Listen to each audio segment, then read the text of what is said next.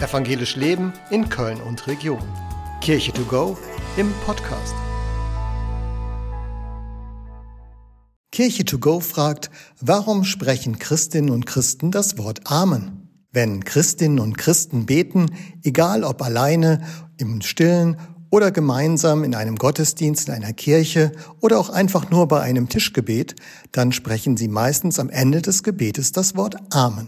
Amen ist ein hebräisches Wort und heißt übersetzt Ja, so sei es oder Ja, so ist es.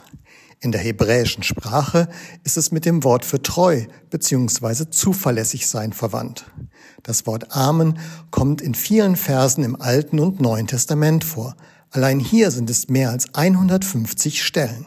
In den Erzählungen in der Bibel sprechen Menschen zum Beispiel immer wieder das Wort Amen, um auf Worte zu antworten, die Gott gesagt hat. Manchmal antworten sie auch auf das, was jemand über Gott und Jesus Christus gesagt hat. In manchen Bibelübersetzungen wird das Wort Amen auch mit dem kurzen Satz So sei es übersetzt. Auch Jesus Christus benutzte das Wort Amen. Er sagt es, um seinen Aussagen Kraft und Gewicht zu geben. Viele Sätze von Jesus beginnen mit der Formulierung Amen, ich sage euch.